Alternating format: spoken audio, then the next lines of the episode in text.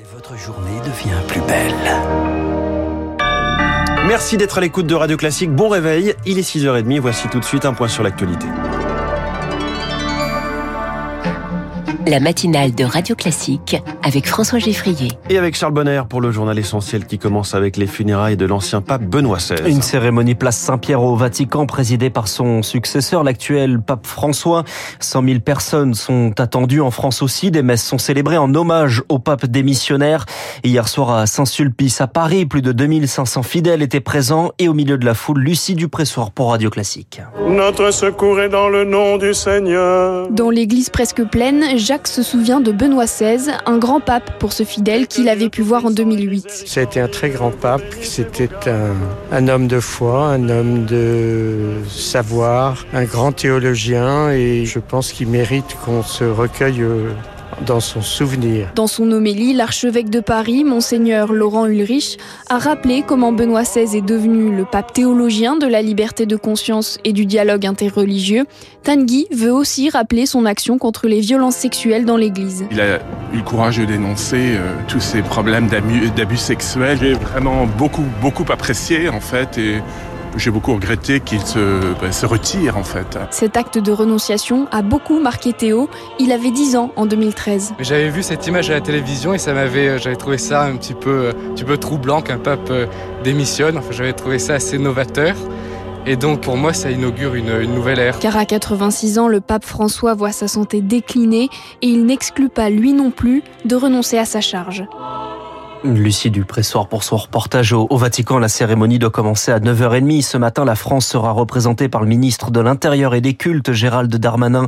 En Allemagne, pays natal de Benoît XVI, Joseph Ratzinger de, de son nom de naissance. Les cloches du pays vont retentir à 11h.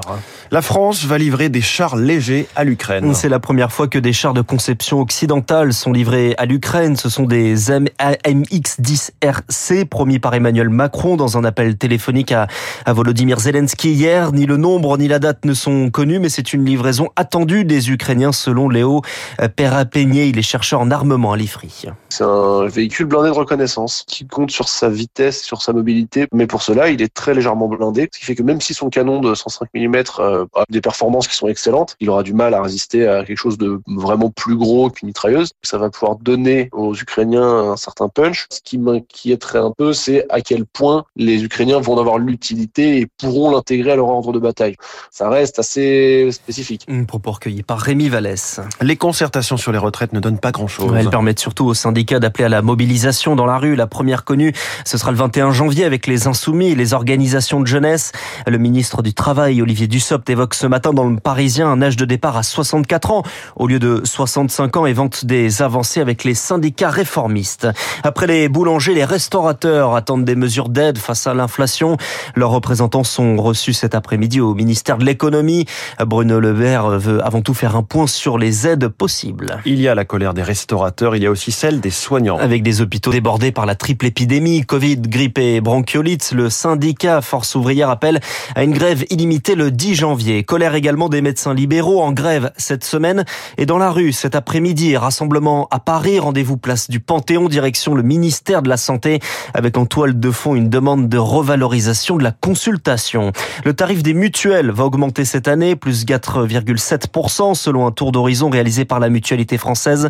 Des hausses plus importantes pour les contrats collectifs que les contrats individuels. Éric Dupont-Moretti dévoile ce matin son grand plan pour la justice. Une institution d'état de délabrement avancé selon ses mots, souvent décrié notamment pour sa lenteur pointée dans le rapport des états généraux. Pour aller plus vite, depuis le 1er janvier, les cours criminels sont généralisés. Des cours sans jury populaire expérimentés depuis 2019 dans certains départements. Mais c'est une idée qui a du mal à convaincre Julie Drouin. Si les délais ont bel et bien été réduits, de 12% en moyenne, les magistrats dénoncent un bénéfice en trompe-l'œil. Ludovic Fria, vice-président de l'Union syndicale des magistrats. On sait que ce temps gagné, mais qui est quand même assez à la marge, est perdu ensuite parce que statistiquement, il y a plus d'appels sur les décisions des cours criminelles départementales que sur les décisions des cours d'assises. Entre 30 et 40% d'appels en la matière. Et on retombe sur la cour d'assises classique avec les jurés populaires. Se pose aussi la question des effectifs dans une une justice déjà sous-dotée.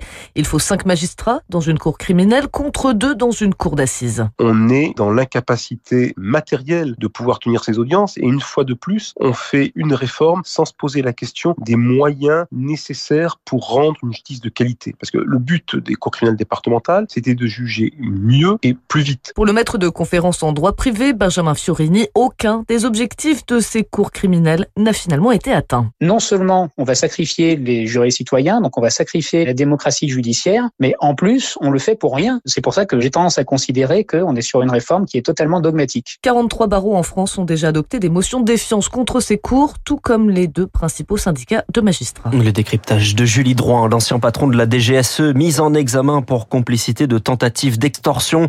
Bernard Bajolet, qui dirigeait les services de sécurité extérieure jusqu'en 2017, est accusé d'avoir fait usage de la contrainte pour réclamer de l'argent à un homme d'affaires. Il est 6h36, vous écoutez Radio Classique et pour soutenir la révolte en Iran, des députés français parrainent des opposants. C'est un soutien symbolique à ceux qui ont manifesté après la mort de Marsa Amini, 22 ans arrêté pour un foulard mal ajusté. Chez nous, plus de 150 députés français et européens parrainent des opposants. En clair, il s'agit de médiatiser leur sort. Shirin Aradakani est membre du collectif Justice Iran on envoie un signal fort au régime iranien en expliquant qu'on voit ce qui est en train d'être fait. Malgré cette répression extrêmement sanglante, on a un mouvement qui se poursuit.